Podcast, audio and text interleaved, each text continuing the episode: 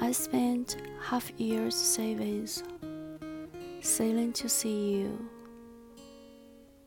for which I practiced every breath repeatedly.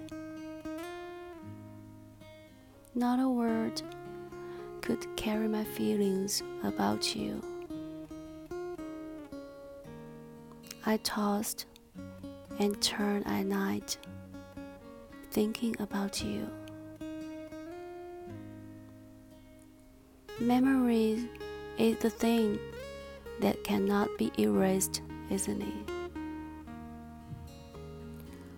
For what you said, I held tears in my eyes with desperation. At the same corner in an unacquainted city, we once comforted each other and we sighed in each other's arms.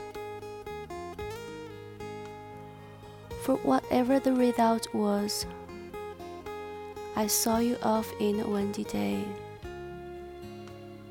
Couldn't help weeping sorrowfully. How I expected to be accompanying you to the end of my life.